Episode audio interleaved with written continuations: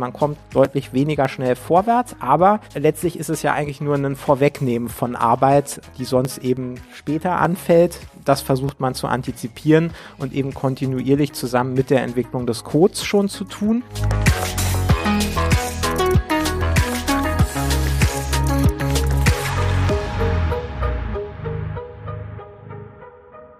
Herzlich willkommen zu In Numbers We Trust, dem Data Science Podcast. Wir sind INWT und wir setzen Data Science Projekte um von der ersten Idee bis zum fertigen Produkt.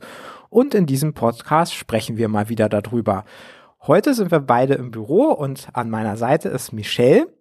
Ja, hallo, ich bin Michelle und ich arbeite jetzt seit dreieinhalb Jahren als Data Engineer bei INWT. Genau, Michelle war auch schon mal im Podcast, da ging es äh, um das Thema Docker und Kubernetes also unsere Spezialistin auch für technische Themen. Und ähm, ich bin Amit, ich bin Mitgründer von INWT. Und heute haben wir, äh, große Überraschung, wieder ein Thema, was ein wenig technisch ist. Und zwar wird es darum gehen, ähm, warum man sich eigentlich als Data Scientist auch mit Themen wie CI-CD beschäftigt oder beschäftigen sollte. Und ähm, bevor wir uns dieser Frage näher widmen, vielleicht noch mal kurz an Michelle die Frage, was ist eigentlich CI-CD? Also CI/CD steht für Continuous Integration und Continuous Delivery beziehungsweise Continuous Deployment. Und was das genau ist, das werden, würde ich jetzt einfach gleich im Anschluss erklären, aber vielleicht gehen wir noch mal kurz darauf ein, wie die Agenda für heute aussieht. Genau, alles klar. Also wir, wir können ein bisschen auch das schon vor, vorwegnehmen. Also unsere Meinung ist natürlich, dass man eigentlich in den meisten Fällen als Data Scientist kaum eine Wahl hat. Man kommt an der einen oder anderen Stelle mit diesen Themen in Berührung. Und das ist eigentlich auch total gut so, weil wir eben auch so ein bisschen über die Vor- und Nachteile sprechen werden. Und da gibt es vor allen Dingen sehr viele Vorteile und viele Dinge, die einfach runder und professioneller laufen, wenn man da ein bisschen Ahnung von hat. Und das war auch der Grund, warum wir das heute als Thema ausgewählt haben. Genau, wir haben ja schon mit CICD als Begriff äh, angefangen. Es gibt da in dem Kosmos noch ein paar mehr Begriffe. Das heißt, am Anfang werden wir ein klein bisschen Bullshit-Bingo spielen und äh, diese Begriffe einmal kurz einführen. Und dann werden wir genauer darauf eingehen, was CICD eigentlich allgemein bedeutet. Das ist ja ein Konstrukt, was äh, eher aus der Softwareentwicklung äh, kommt. Und ähm, dann werden wir den Bezug herstellen zum Thema Data Science und uns nochmal konkret an unserer Arbeit anschauen, wo wir eben CI/CD einsetzen und wie das unsere Arbeit verändert hat. Und dann als vorletztes nochmal die Frage, wenn man bisher eher einen Data Science Hintergrund hat und noch nicht so mit diesem Thema in Berührung gekommen ist, wie kann man eigentlich einen guten Einstieg finden? Und am Ende, wie immer, das Fazit. Und vielleicht noch zur Info, wir hatten das Thema auch schon mal tangiert und zwar in Folge drei des Podcasts, also gefühlt vor sehr, sehr, sehr langer Zeit. Da hatten wir schon mal darüber gesprochen, wo eigentlich der Unterschied zwischen Data Science und Statistik liegt. Und den hatten wir eben genau unter anderem auch daran gesehen, dass man einen anderen Workflow hat und einige Tools einsetzt. Und an dieser Stelle kamen wir eben auch schon mal auf das CI-CD-Thema zu sprechen. Also das könnt ihr euch auch gerne nochmal anhören, wenn euch das Thema interessiert. Genau, dann würde ich jetzt erstmal zur Einleitung ein bisschen was Generelles über Continuous Integration erzählen. Das ist ja ein Konzept, was eigentlich aus der klassischen Softwareentwicklung kommt und wir jetzt für den Data Science Kontext so für uns auch definiert haben oder bemerkt haben, dass es für uns auch wichtig ist. Integration in dem Zusammenhang bedeutet, dass die Softwareteile, die wir schreiben, so wie Legos zusammengefügt werden. Das ist eigentlich ein ganz schönes Bild, was man sich dazu vorstellen kann. Und das Ziel ist, dass man ein komplexes und ein funktionierendes ganzes System erschafft. Und die Frage, die man sich dann da stellt, ist ja, ob die Teile, die ich gerade zusammenstecke, überhaupt zueinander passen und ob dann alles so funktioniert, wie ich das erwarten würde. Continuous Integration ähm, erstellt dafür die Codebasis jedes Mal neu und testet die auch. Also schaut immer wieder, das, was ich gerade neu geschrieben habe, passt es zu dem, was es überhaupt, äh, was es sonst auch so gibt im Code.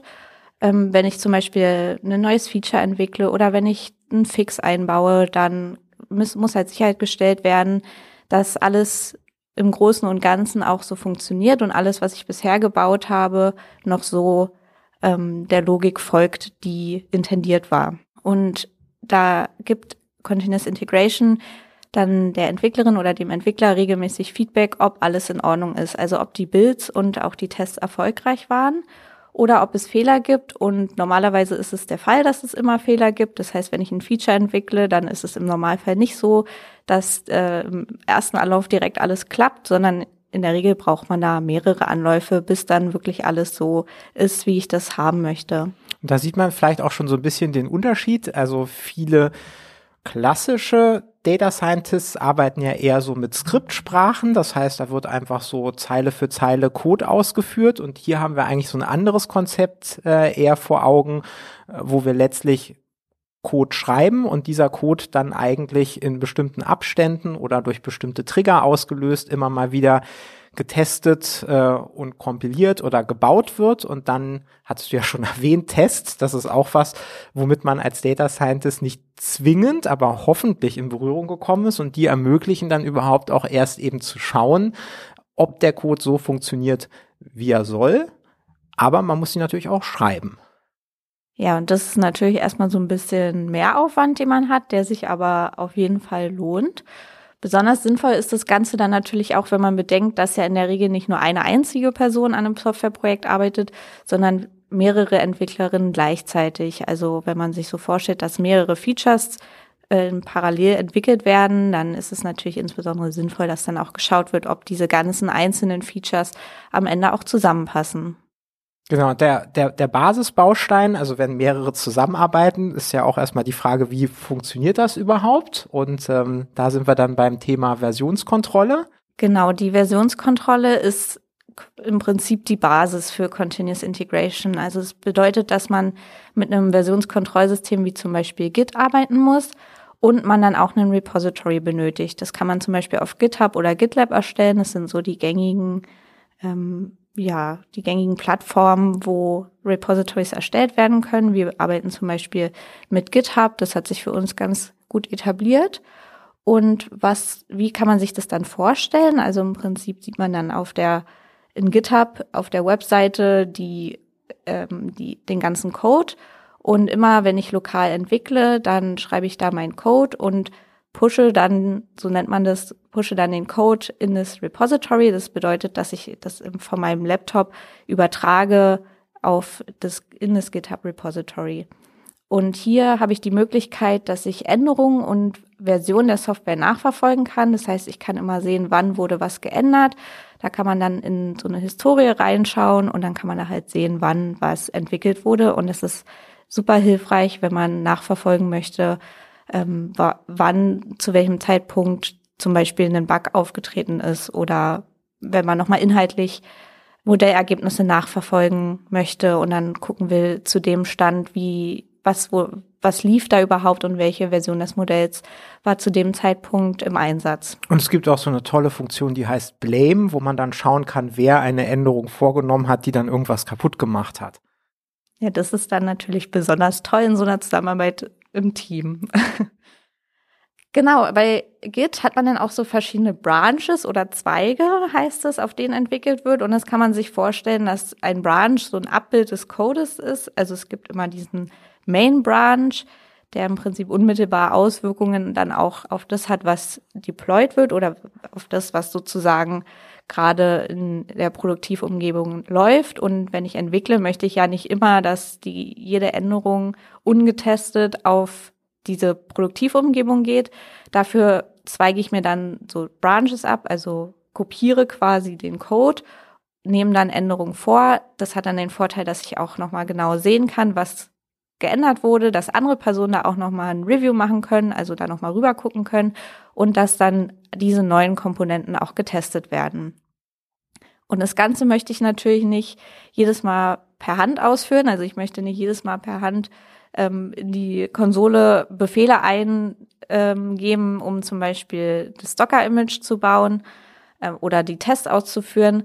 Und deswegen ist es sehr hilfreich, das Ganze zu automatisieren. Und das kann zum Beispiel passieren über Jenkins. Das ist ein Tool, was wir nutzen. Und Jenkins ist genau, genau auf das spezialisiert, also auf die Automatisierung von Prozessen. Und da kann man dann in Jenkins so eine Pipelines anlegen, so Multi-Branch Pipelines heißen die. Und dann funktioniert das Ganze so, dass wann immer ich ein eine Änderung am Code vorgenommen habe und die auf den Branch pushe, also in das Repository schiebe, dass dann Jenkins automatisiert erkennt, ah, okay, da gibt's eine neue Änderung. Das heißt, ich muss jetzt einmal ein neues Docker-Image bauen und da die Tests ausführen. Und das nimmt einem einfach super viel Arbeit ab, weil man kann dann die Änderung pushen, man kann nebenbei sich Jenkins aufmachen und dann wird automatisiert getestet und ich kann dann halt direkt sehen, ob das, was ich da jetzt gerade gemacht habe, überhaupt Sinn macht und ob das alles so passt. Genau, und Jenkins ist so ein Automatisierungstool, was nochmal eine Web-Oberfläche bereitstellt, wo man halt den, den Status dieser ganzen Pipelines angucken kann, wann sind die ausgeführt worden, erfolgreich oder nicht und in die Logs gucken kann, ähm, was für Fehler sind da aufgetreten. Ähm, das ist auf jeden Fall sehr hilfreich und man hat ja sogar auch die Möglichkeit, also man kann das alles mit sehr viel Freiwilligkeit machen, aber man kann zum Beispiel das auch so einstellen, dass wenn man was committet und die Tests schlagen fehl, die Tests werden ja automatisch ausgeführt, dass der Commit dann nicht angenommen wird. Ja, und dann hat man halt auch diesen Aspekt der direkten Rückmeldung direkt noch da mit drin, ne? Also das ist ja auch super hilfreich, dass man wenn man in kleinen Schritten entwickelt und eine neue Funktion schreibt, erstmal schaut, passt es überhaupt so in das Gesamtsystem rein und nicht entwickelt und entwickelt und entwickelt und irgendwann fällt einem dann auf, also der erste Schritt, das, das hat ja schon alles gar nicht gepasst von der Logik her und dann spart man sich eben die Arbeit, das alles wieder rückgängig zu machen. Und damit ich halt diese schnelle Rückmeldung bekomme, ist es natürlich dann von Vorteil, wenn man das ganze System auch versucht, so ein bisschen äh, performant und schnell hinzubekommen. Also gerade so ein Bild von Docker-Images, wenn es da viele Abhängigkeiten gibt, das kann schon eine Weile dauern. Oder auch, wenn die Tests sehr umfangreich sind, dann kann es schon mal ein bisschen zeitintensiver sein. Aber da gibt's auch genug Methoden, um da eben dem entgegenzuwirken und dann wirklich eine schnelle Rückmeldung bekommen zu können. Und was da tatsächlich ja ganz wesentlich ist, sind die Tests. Und was man halt sehr einfach messen kann, ist äh, die Code Coverage, also quasi ob jede Zeile Code auch von einem Test mindestens überdeckt wird. Aber letztlich ist es natürlich ganz zentral, wirklich sinnvolle Tests äh, zu haben und ähm, eben auch Tests, die möglichst das abdecken, also nicht nur die Logik, sondern eben auch Dinge, die tatsächlich in der Praxis schiefgehen können. Man kann auch bei bestimmten Funktionen ähm, natürlich genau hinterlegen, was man für Ergebnisse erwartet und ähm, damit ist man dann schon sehr flexibel, wenn man sich denn die Zeit nimmt, sinnvolle Tests zu schreiben. Und du hattest es ja schon gesagt, das Thema Zeit ist da ein bisschen kritisch. Grundsätzlich sind mehr Tests natürlich irgendwie äh, schon gut, aber die brauchen dann natürlich auch länger, um geschrieben zu werden. Es kann dann auch mitunter sehr zäh werden, wenn die Tests tatsächlich alles bis ins Detail abbilden und dann will man mal irgendwann eine etwas grundlegendere Änderung vornehmen, dann gibt es nicht nur den Code, den ich, ändern muss, sondern auch sehr viele Tests, die ich anpassen muss. Und das kann eben natürlich auch dazu führen, ähm, gerade wenn wir im Data Science Bereich sind und vielleicht eben auch noch Modelle geschätzt werden müssen und dann gibt es Tests, die, die die Ausgaben der Modelle untersuchen, dann kann das in der Tat auch ganz schön lang dauern und dann ist es nicht mehr so wirklich interaktiv. Da muss man natürlich auch irgendwie noch einen, einen Trade-off finden. Ja, da könnte man zumindest auch sowas machen, dass man spezifiziert, dass bestimmte Schritte auf bestimmten ähm, Branches auch nur ausgeführt werden. Also das kann man schon auch alles so individualisiert anpassen und da könnte man ja zum Beispiel sagen, dass so größere oder sehr umfangreiche Tests halt nur auf dem Development Branch ausgeführt werden, so dass man da auch nochmal eine Sicherheitsstufe im Prinzip zwischen hat, bevor es dann produktiv geht. Ähm, und da kann man dann halt so umfangreichere Tests oder grundlegendere Tests laufen lassen und dann ähm, die anderen Tests auf den einzelnen Branches bei jedem Bild. Ja, jetzt haben wir ja viel übers Testen gesprochen, aber was man ja auch noch mal, ähm, was ja auch noch mal so ein Aspekt ist, ist, dass man irgendwann das ganze System ja auch noch mal in die Produktivumgebung bringen muss. Und da ist es dann hilfreich, wenn man das nicht einfach so vom Laptop aus im nächsten Schritt auf die Produktivumgebung bring, live bringt, weil da gibt's dann nochmal so ein paar Unsicherheiten, die da mitkommen, sondern was man dann machen kann, ist, dass man eine Umgebung herstellt, die der Produktivumgebung sehr ähnlich ist. Also bei uns heißt es in der Regel eine Staging-Umgebung und da kann man dann technisch dafür sorgen, dass es, dass es der Produktivumgebung so weit wie möglich ähnelt. Also wenn ich jetzt zum Beispiel an unsere letzte Folge mit Kubernetes denke, dann könnte ich oder dann haben wir uns es so zurechtgelegt, dass wir so ein Staging-Cluster auch laufen haben, so dass der Code dann auch einmal im Staging-Cluster läuft und mit Continuous Integration kann ich dann den Code auf dieses Staging-Cluster deployen, bevor ich das auf das Produktiv-Cluster bringe und dann mal gucken, ob das da überhaupt läuft. Das verhindert dann einfach unerwartete Überraschungen. Also zusammenfassend, ich habe dann so eine Dev-Umgebung, wo wild entwickelt wird, wo aber trotzdem das Ziel ist, dass äh, der Code da jederzeit läuft. Wenn ich irgendwas Größeres entwickle, dann wäre Best Practice auf jeden Fall noch einen Branch abzuzweigen, damit man sich dann nicht so ins Gehege kommt. Und dann, wenn es so in Richtung Release geht, dann bringt man das Ganze in die Staging-Umgebung, entscheidet auch, welche Features jetzt Teil der Release werden und welche nicht. Und wenn das da dann gut läuft und ähm, letztlich den Test bestanden hat, dann würde man das auf die Produktivumgebung schieben und dann relativ sicher sein, dass es da dann auch ohne Probleme läuft. Das ist natürlich die Idealvorstellung, ja. Was da jetzt natürlich auch noch wichtig ist bei diesem ganzen Prozess, ist, dass man jederzeit auch sehen kann, wann welches Feature deployed wurde. Das ist schon mal so ein Vorteil, den ich schon mal so ein bisschen vorwegnehme. Diese Transparenz ist natürlich sehr schön, die das Ganze bietet. Und automatisch sind die Deployments dann auch in irgendeiner Art und Weise dokumentiert, weil man halt in diesen Pipelines dann sehen kann, wann die gelaufen sind und wann zum Beispiel, was du gerade angesprochen hast, Amit Features auf Staging oder Production deployed wurden und was da auch genau passiert ist. Ja, das war jetzt erstmal so der die Einleitung zu Continuous Integration und dann gibt's ja noch so ein paar andere Begriffe. Also ja, wir hatten ja von CI/CD gesprochen, genau. also über CI das war jetzt schon Thema. Was verbirgt sich hinter CD? Also das sind ja so Begriffe oder Konzepte, die immer zusammen auftreten in der Regel. Also man hört immer CI, CD und es macht auch total Sinn, dass die immer zusammen auftreten, weil die sehr eng miteinander verknüpft sind und die Trennung schon da ist, aber jetzt nicht so ganz trennscharf ist. Also Continuous Integration haben wir ja schon gesagt, dass es halt die Software immer kontinuierlich getestet wird und dass ich halt beim Entwickeln un unmittelbar dann immer Rückmeldungen bekomme.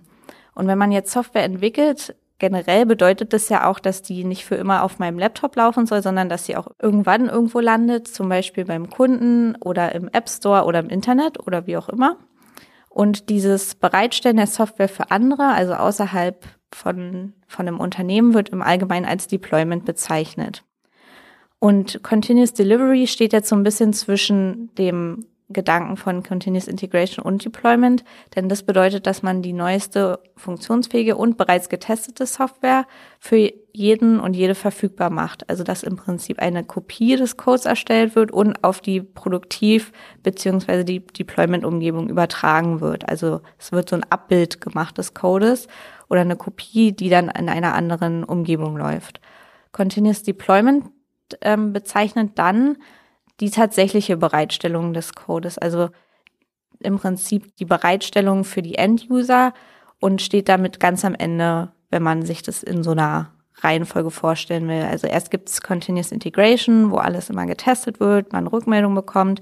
Dann gibt es die Continuous Delivery, das ist der Vorgang der Kopie der Software auf den Server oder die Produktivumgebung und Continuous Deployment am Ende ist dann die tatsächliche Bereitstellung für die Personen, die es am Ende nutzen. Und ob CD jetzt gerade Continuous Delivery oder Continuous Deployment bedeuten soll, das ist in der Praxis oft nicht so ganz klar, aber die Unterschiede sind an der Stelle ja jetzt auch nicht gigantisch. Genau. Also das sind so Konzepte, die in der Regel, die werden irgendwie so immer zusammen benutzt und ähm, der Gedanke wird aber, denke ich, klar, der dahinter steckt. Und wenn wir jetzt nochmal in der Softwareentwicklungswelt bleiben, da hat sich das ja definitiv durchgesetzt und ist schon längst Standard. Äh, wo sind die Vorteile? Also warum ist man diesen Schritt gegangen? Also was ich ja schon angesprochen habe, ist, dass Transparenz dann ein ganz großer Vorteil ist und dass man halt so einen Überblick über sein Projekt behält. Also es gibt ja bei Softwareprojekten immer so paar Unsicherheiten und Unbekannte, gerade wenn es so darum geht, dann auch den Code produktiv zu nehmen. Das ist ja immer auch so ein bisschen aufregend. Und mit CI ist man in der Lage, halt immer Bescheid zu wissen, wo stehen wir gerade, was funktioniert, was funktioniert auch nicht, was sind noch Fehler, die in dem System vorhanden sind, die ich noch beseitigen muss. Wie ist der Stand von Features? Da kann man mal in die Pipelines dann auch reingucken und sehen, aha, da wurde schon eine Zeit lang entwickelt und die Tests, die fehlschlagen, werden immer weniger. Und diese Tests, dass man die überhaupt so schnell erkennen kann. Das ist der zweite große Vorteil, den wir sehen. Also es bedeutet nicht, dass es mit Continuous Integration keine Bugs mehr gibt, aber es ist halt viel leichter, die Bugs aufzufinden und dann auch zu entfernen. Und das macht das ganze Arbeiten viel effizienter, weil man eben nicht, wie ich ja schon gesagt habe, lange entwickelt und dann fällt einem auf, oh, am Anfang hat ja da schon was nicht gepasst. Dann können wir ja jetzt nach dieser generellen Einführung zu CI/CD den Bogen schlagen zum Thema Data Science. Das ist ja die Brille, durch die wir das Ganze betrachten. Und da hatten wir ja schon in der vorhin angesprochenen Folge drei äh, ganz schön gejammert, wie unser Leben aussah, bevor wir den initialen Kontakt mit CI/CD hatten. Das war tatsächlich so, also ähm, Git hatten wir schon, schon vorher genutzt, aber was eben fehlte, war genau das, was Michelle eben beschrieben hat. Das heißt, wir haben immer so auf eine Release hingearbeitet. Jeder hat für, so für sich gearbeitet und dann hatten wir so im Kopf, okay, jetzt findet die Release statt demnächst und das war dann ein hochgradig manueller Vorgang, äh, den man auch jedes Mal mit Aufregung entgegengesehen hat. Äh, manchmal so viel, dass man schon vorher nicht schlafen konnte. Und äh, dann hat man halt irgendwie angefangen, tatsächlich nochmal alles zu testen, also alles zusammenzunehmen und zu schauen mit, mit, mit diesem Skript, was man dann in der Produktivumgebung nutzen will, äh, läuft das denn so? Und vorher hatten im Wesentlichen immer einzelne Entwicklerinnen einzelne Komponenten äh, bearbeitet und eben auch so eher individuell getestet.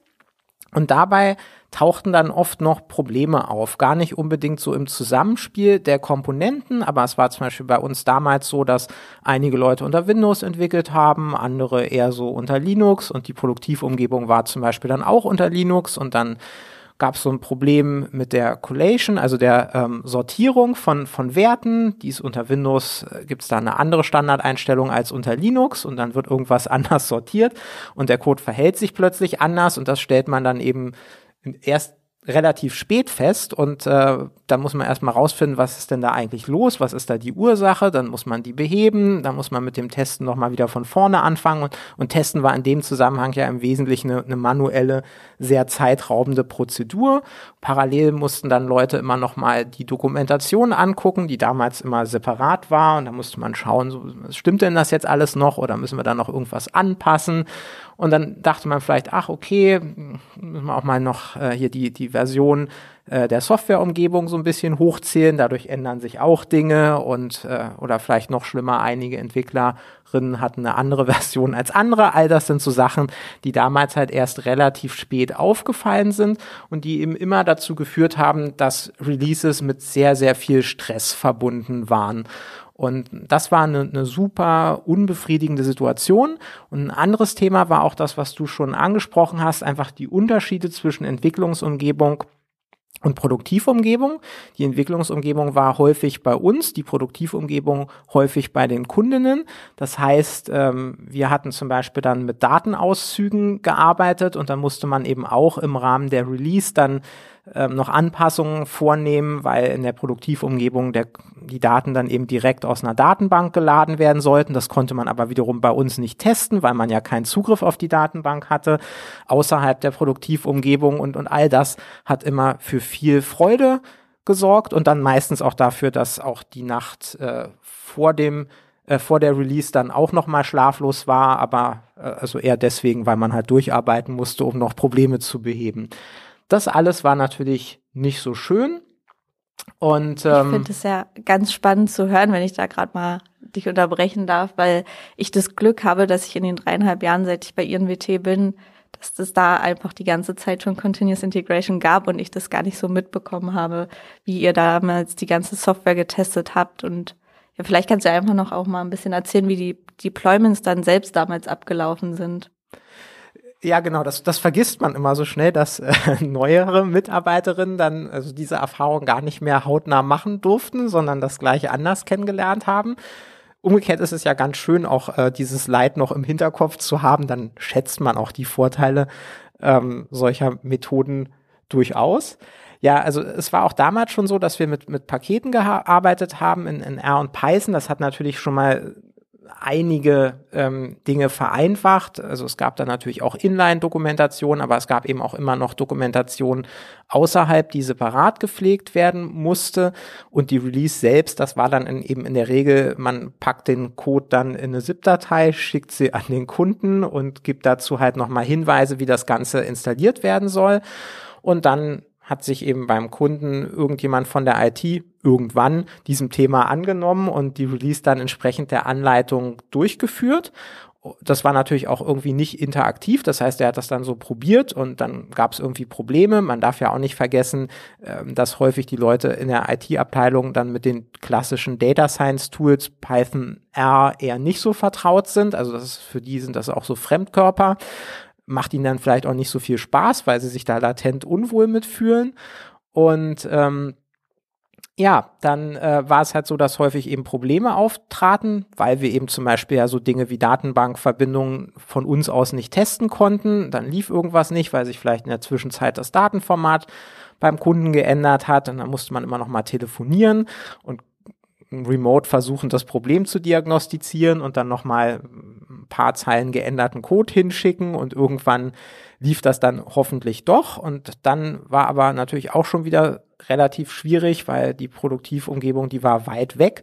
Wenn wir jetzt so beim Thema Monitoring sind oder es zum Beispiel auch darum geht, sowas wie Model Drift, also das heißt, wenn ähm, sich an den Daten irgendwas verändert und die Qualität des Modells über die Zeit nachlässt, ähm, sowas zu erkennen, ist natürlich überhaupt gar nicht so einfach in so einem Setup. Und ähm, ja, und vor allen Dingen, wenn jetzt irgendwas komplett schief geht, dann ist natürlich auch nochmal die Frage, wie rollt man so eine missglückte Release eigentlich wieder zurück? Das ist natürlich in diesem Setup auch alles andere als trivial. Und ja, ich finde die, das, was du jetzt alles erzählt hast, das macht ja irgendwie schon so ein bisschen deutlich, was vielleicht die Vorteile sein könnten von Continuous Integration. Aber vielleicht kannst du die ja trotzdem nochmal so zusammenfassen, was das für uns auch für Vorteile im Data Science Kontext bringt. Ja, wir hatten ja vorhin schon über das äh, Dev Staging und Prod-Konstrukt gesprochen. Ähm, das finde ich wirklich ist, ist ein Segen, dass man einfach die Möglichkeit hat, äh, in so einer Staging-Umgebung einfach die Release einmal als Übung durchzuführen und natürlich überhaupt der Punkt, das ist das Thema CD, dass die Release selbst eigentlich automatisiert ist. Also das heißt, da muss man keine Mail mehr schreiben, da muss man keinen Code, ähm, also der wird natürlich dann immer noch irgendwie verschickt, aber nicht mehr händisch. Und auch das mit der Dokumentation äh, ist automatisiert. Und was eben auch toll ist, äh, wenn man das ordentlich aufsetzt, selbst in diesem, äh, in dieser Konstellation äh, Dienstleister und Kundinnen, ähm, dass man trotzdem auch als Dienstleister dann in der Lage ist, in diese Staging-Umgebung eigenständig zu deployen und dann, wenn das eben kundinnenseitig auch äh, akzeptiert wurde oder freigegeben wurde für die Release, dass dann halt auch das Deployment in die Produktivumgebung einfach voll automatisiert stattfindet. Ähm, man hat Zugriff darauf, man kann die Logs einsehen, äh, man hat Dashboards, man kann also genau sehen, was da passiert und wenn irgendwas dann wieder erwarten ähm, nicht so super läuft, hat man eben auch die Möglichkeit, das einfach mit einem Klick wieder rückgängig zu machen und auf die letzte Version, die funktionierte, wieder zurückzufahren. Das ist halt total super. Und was natürlich so ein bisschen noch knifflig ist, ist die Staging-Umgebung tatsächlich so zu bauen, dass sie dann dem Verhalten auf Prod möglichst nahe kommt. Da geht's ja dann auch so um Thema Datenmenge, sind die Daten eben auch realistisch. Umgekehrt hat man eben auch zum Beispiel die Möglichkeit, sowohl in der Dev-Umgebung als aber eben auch in der Staging-Umgebung zum Beispiel bewusst ähm, eine Datenbasis zu haben, die auch sehr kritische Fälle enthält, ähm, die also zum, also zum Beispiel bestimmte Konstellationen von Missing Values oder sehr extreme Werte, so dass man da eben auch ganz gut testen kann, wie geht das Modell damit um, ähm, passiert da irgendwas Ungewolltes und wenn man halt wirklich Zeit investiert, dann ist gerade eben auch im Data Science Bereich hat man ähm, durch Dev und Staging nochmal die Möglichkeit, sehr vieles abzufangen. Und ähm, eben einige Probleme, die ansonsten eigentlich unter Garantie erst ähm, nach dem Deployment auffallen, nämlich zum Beispiel, wenn einfach die Datenmenge auf äh, Production viel höher ist und es dann zum Beispiel Probleme mit dem Arbeitsspeicher beim Schätzen des Modells oder bei einigen ETL-Schritten gibt. Das sind natürlich Sachen, wenn man eine ordentliche Staging-Umgebung hat, kann man das alles vorhersehen. Äh, und das ist halt einfach ähm, super. Da kriegt man wenn man es ordentlich umsetzt, auf jeden Fall deutlich mehr Schlaf. Ja, aber wie bei allen Dingen ist ja nicht immer nur alles schön. Es gibt ja in der Regel immer Vor- und Nachteile. Und so ist es auch bei diesem CI-CD-Thema. Was man natürlich im Hinterkopf haben muss, ist, dass das Ganze mit einem gewissen Wartungsaufwand verbunden ist. Das heißt, dass dieser CI-Server, der zum Beispiel über Jenkins gesteuert werden kann, wie jeder andere Server auch gewartet und gemanagt werden muss. Das ist natürlich mit ein bisschen Overhead verbunden, wobei man da sagen muss, dass sich dieser Overhead in der Regel auszahlt, weil man an anderer Stelle den Overhead spart. Ist aber trotzdem wichtig zu sagen, dass man da natürlich auch gewisse Kenntnisse oder Ressourcen investieren muss, um diesen Server am Laufen zu halten. Und man ist natürlich auch abhängig von diesem Server. Also das bedeutet, wenn dieser Server ausfällt, dann fällt halt dieses ganze Konstrukt, was man sich da aufgebaut hat, alles aus. Man hat natürlich immer noch die Möglichkeit, Dinge lokal zu testen, aber trotz dessen ist das natürlich nicht vergleichbar mit einem Test auf der Staging oder ähm, Development-Umgebung. Es ist ja sogar nicht nur der Ausfall des Servers, man merkt das auch ähm, alleine, wenn man da Updates installieren will und äh, den Jenkins-Prozess einmal neu starten will, dann brechen halt alle laufenden Builds ähm, durch diesen Neustart in der Regel ab. Und allein das ist schon so ein, so ein Ding, ähm, in größeren Unternehmen gibt es nie den richtigen Zeitpunkt, um das zu tun, weil da immer so viele Builds laufen, egal wann, selbst in der Nacht, die irgendwie wichtig sind, die langlaufen, die man nicht abbrechen will. Also da sieht man halt nochmal, wie krass abhängig man tatsächlich von der Verfügbarkeit dieses Services dann wird. Ja, und nicht nur in größeren Unternehmen. Also ich erinnere mich da an die zahlreichen Momente, wo wir Updates eingespielt haben und das nie so war eigentlich, dass das einfach eingespielt werden konnte, sondern auch in so einem relativ kleinen Unternehmen wie bei uns läuft eigentlich immer irgendwas und man unterbricht immer einen Prozess. Also da, ähm, das ist schon ein Aspekt, der dem auch irgendwo ein gewisses Maß an Aufmerksamkeit gewidmet werden muss und der nicht so straightforward einfach so nebenbei passiert.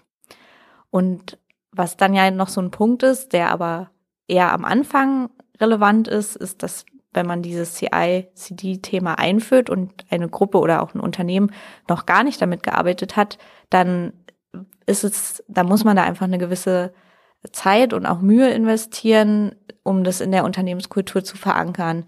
Weil wenn man sich vorstellt, dass Unternehmen so entwickeln, wie du es gerade beschrieben hast, Amit, dann ist das natürlich jetzt erstmal was ganz Neues und neue Sachen sind ja manchmal so ein bisschen ungewohnt oder man hat erstmal so Respekt davor und fragt sich, warum muss ich denn jetzt was verändern?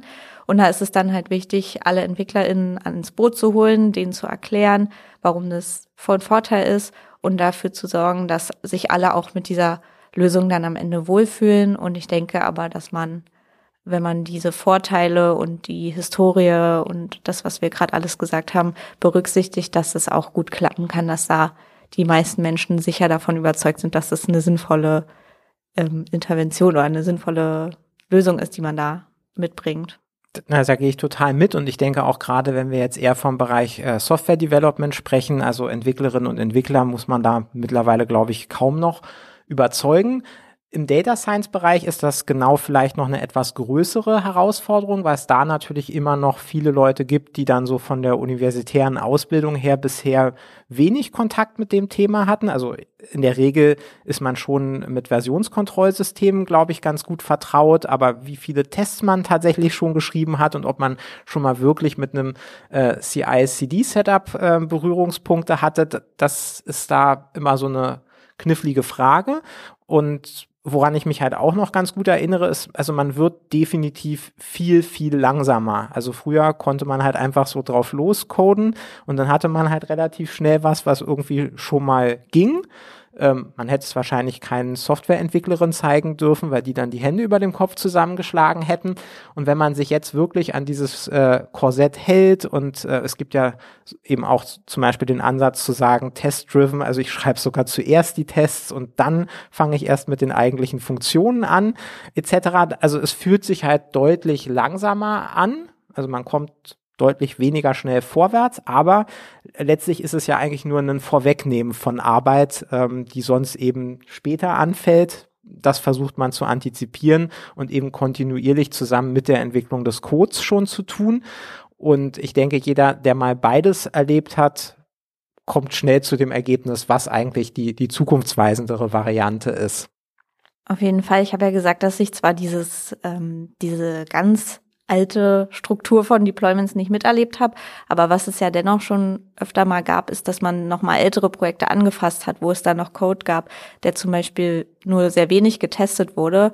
Und wenn man dann probiert hat, den live zu bringen, hat man gemerkt, oh, da sind ja doch noch so ein paar Dinge, die nicht so ganz passen. Und dann war das halt echt ein Riesenaufwand, dann hinterher zu sagen, okay, ich prüfe das nochmal alles und ich muss da nochmal genau reingucken. Und hätten wir da von Anfang an Tests gehabt, dann wären so Sachen wirklich schon viel früher aufgefallen und wir hätten uns dann ganz viel Arbeit gespart, die man ja auch immer irgendwo kommunizieren muss. Also wenn man, wenn es von Anfang an ein bisschen länger dauert und man es kommuniziert, dann ist es ja viel schöner, als wenn man sagt, ah, jetzt ist alles schon fertig und dann merkt man, ach, da passt ja noch was noch gar nicht.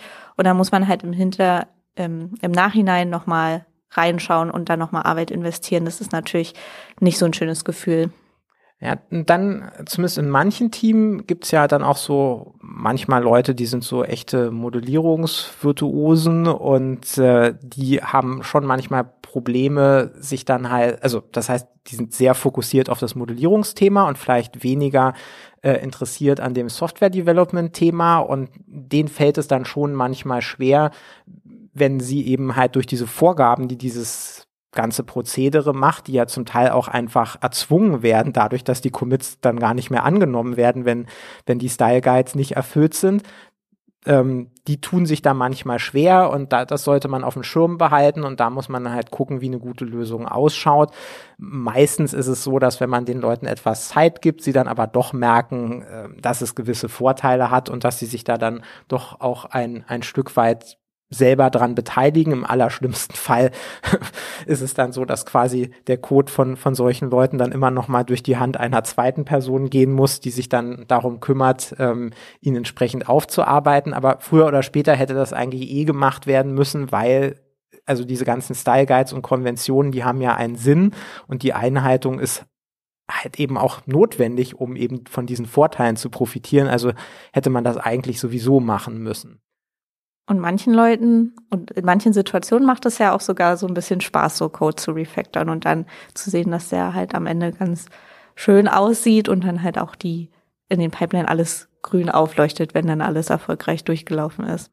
Genau. Es, es, kann natürlich tatsächlich auch passieren, wenn man jetzt eine sehr kritische Situation hat. Es tritt äh, irgendein Fehler in Produktion auf, man muss den super schnell fixen und plötzlich also ist der Fix eigentlich da, aber dann schlagen noch irgendwelche uralten Tests auf einmal durch den Fix fehl und ähm, da muss man sich nochmal angucken, was war mit diesen Tests gemeint und ohne die dann gerade zu biegen, kriegt man das halt nicht deployed. Also das kann halt natürlich auch in, in extremen Situationen auch mal zu Stress führen, aber grundsätzlich ist es sinnvoll und es gibt ja immer auch einen Grund, äh, wenn Tests fehlschlagen, ist das immer ein Alarmzeichen und oft wäre es dann auch nicht der bessere Weg, einfach die Tests auszukommentieren und das dann mal dran vorbei zu deployen. Ja, und auch wenn es Stress ist, ist es ja auf der anderen Seite, gibt es einem natürlich ja auch eine Sicherheit. Wenn man dann merkt, okay, meine Tests, die ich geschrieben habe, die schlagen auch wirklich an. Und wenn da was nicht stimmt, dann wird es auch wirklich bemerkt. Und zwar bevor ich das Ganze live bringe und es dann irgendwelche Probleme im Produktivbetrieb auslöst. Ja, und zuletzt, also du hattest es ja schon in Bezug auf ähm, den CI-CD-Server selbst erwähnt. Also insgesamt kann man natürlich sagen, die Komplexität steigt. Man hat da einfach zusätzliche Komponenten, zusätzlich, also sowohl den CI-CD-Server als auch zusätzliche Guidelines. Da sind in der Regel Pakete mit äh, eingeflochten, die halt zum Beispiel dann noch ähm, Style-Checks durchführen, die Tests durchführen. Die sind manchmal so ein bisschen speziell, was so die Environments anbelangt. Es gibt eben auch immer mal die Situation, dass Tests lokal durchlaufen, aber ähm, dann in der CI-CD-Pipeline fehlschlagen. Die, die Ursachen dafür sind dann manchmal knifflig. Also das ist schon eine gewisse Komplexität, mit der man sich dann auseinandersetzen muss. Auch wenn man zum Beispiel Softwarekomponenten mit Abhängigkeiten installieren will, muss man vielleicht dann eben auch mal an so ein Docker-File ran. Ähm, das sind alles Qualifikationen, die viele Data Scientists jetzt noch nicht mitbringen also entscheidend ist, dass man da so ein bisschen aufgeschlossen ist und sich das auch gerne antut und, und eben neugierig ist und sich dann eben auch freut, wenn man sieht, was einem das halt für Möglichkeiten verschafft. Und insgesamt bringt es halt Data Science und Softwareentwicklung enger zusammen. Das war für uns ja auch eine, eine intern spannende Diskussion, wo man eigentlich zu dem Ergebnis kommen muss, wenn man nicht nur One-Off-Projekte machen will, sondern man möchte eben Projekte haben, die dann auch produktiv genutzt werden, oft hinter einer API stehen, oft auch systemkritische Use Cases bedienen. Dann ist die Erkenntnis eigentlich, dass Data Science eben auch heißt, wir entwickeln Code und dann müssen wir uns auch an die entsprechenden Standards halten. Ja, und Ami, du hast ja jetzt beides mitbekommen, die Zeit vor Continuous Integration und die danach, wenn man das so überhaupt einteilen kann. Ich glaube eher nicht, es ist ja immer so ein Prozess.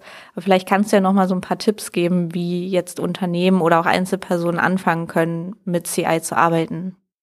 Genau, also vielleicht jetzt hier für uns äh, und die Zuhörerschaft relevanter dann äh, für, für Einzelpersonen.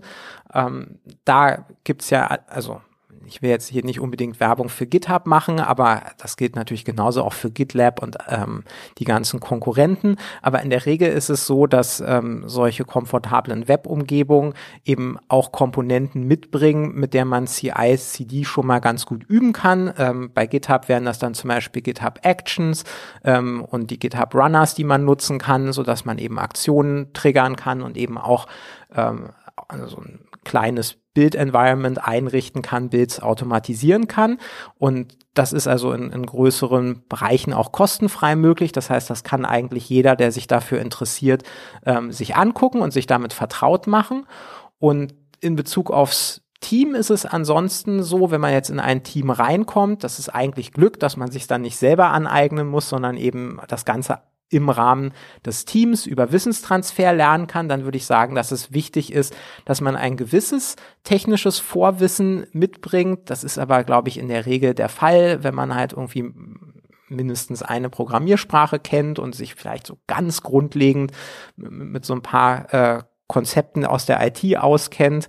Das kann auf jeden Fall hilfreich sein. Und dann, äh, glaube ich, geht es in einem Team ganz angenehm, dass man halt einfach eingeführt wird in die Best Practices in dem Team. Man arbeitet ja dann in der Regel auch mit Templates und bekommt Beispiele, kann sich einfach funktionierenden Code anschauen, funktionierende Pipelines angucken, Docker-Images etc. All das ist da und das dann zu verstehen ist relativ einfach und umso mehr noch, wenn man eben auch Ansprechpartnerinnen hat, mit dem man Rückfragen ganz einfach klären kann und dann, glaube ich, kommt man im Rahmen eines Teams da super schnell auch rein. Das sollte heutzutage keine größere Hürde mehr darstellen. Ein paar Sachen, glaube ich, sind eben noch neu. Also man muss sich dann schon, weil das ja in der Regel Zugriff funktioniert über Netzwerke, auch Zugriff auf irgendwelche Datenquellen funktioniert über Netzwerke. Häufig sind da dann auch noch Cloud-Produkte mit dabei. Also so ein gewisses Grundwissen ähm, ist notwendig, aber ich denke auch da, wenn man sich jetzt heutzutage ein bisschen mit Docker auskennt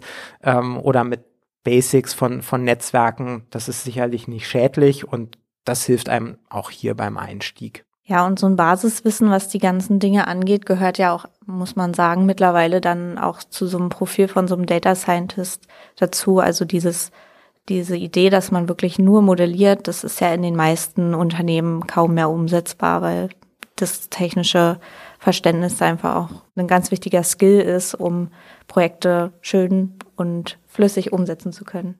Dann können wir damit auch schon wieder zum Fazit kommen. Also wie schon einleitend gesagt, es, es stellt sich eigentlich gar nicht die Frage im Bereich Data Science, ob man was mit CI/CD zu tun haben will. Äh, das ist mehr oder minder so, dass es ohne nicht geht. Und das ist aber eigentlich auch kein notwendiges Übel, sondern wie wir dargestellt haben, wenn man die volle Leidensgeschichte erlebt hat, dann sieht man halt einfach, was das für enorme Vorteile bringt. Also es ist was, mit dem man sich definitiv beschäftigen sollte. Einfach, wenn man Data Science als Tool sieht, um eben Modelle wirklich zu deployen und eben auch möchte, dass man Modelle baut, die in der Praxis was bewegen. Das heißt, die irgendwelche Use Cases bedienen, die bedeutsam sind. Das heißt immer auch, dass der Betrieb der Modelle systemkritisch ist. Das heißt, dass man einfach diese Modelle auch behandeln muss wie wie Software, die professionell entwickelt werden muss, die sich auch an professionellen Maßstäben messen lassen muss und das ist aber gleichzeitig eben auch sehr schön. Durch diese Automatisierung wird einem vieles abgenommen. Man hat einfach die Möglichkeit, ähm, viele der Probleme, die früher in Produktion wirklich zu Stress geführt haben, einfach zu antizipieren. Man kann das eben durch, durch Tests und durch automatisierte Pipelines, durch das Staging Environment, kann man deutlich ruhiger schlafen, weil man einfach Releases sehr gut vorbereiten kann. Sie sind automatisiert, funktioniert auf Knopfdruck und auch wenn mal was schief geht, man kann es zurückrollen. Man hat dann eben auch über diese Brücke äh, den Kontakt zu den Modellen in der Praxis, kann die Ausführung überwachen, kann die Logs einsehen, kann Alerts einrichten, ähm, hat in der Regel, auch wenn das natürlich nicht unmittelbar Teil von CI/CD ist, dann auch Dashboards, um die, die Modelle in der Produktivumgebung zu überwachen. Und das ist einfach State of the Art. Ähm, und das ist wichtig, um das Feedback auch von den Modellen kontinuierlich zu bekommen. Ja, wie schon gesagt, ich kann es mir ja auch gar nicht vorstellen, wie es anders sein soll. Und ich bin sehr froh, dass wir das jetzt schon seit mehreren Jahren so für uns auch, dass wir den Weg eingeschlagen sind und es für uns sich jetzt einfach auch super bewährt hat. Ja, dann bleibt uns jetzt nichts anderes, als äh, uns zu bedanken fürs Zuhören. Äh, wir hoffen, dass für euch dann noch das ein oder andere Insight dabei war. Wenn es euch gefallen hat, bewertet uns gerne oder empfehlt uns weiter. Und ansonsten hören wir uns hoffentlich zur nächsten Folge des Data Science Podcast. Tschüss. Bis zum nächsten Mal. Tschüss.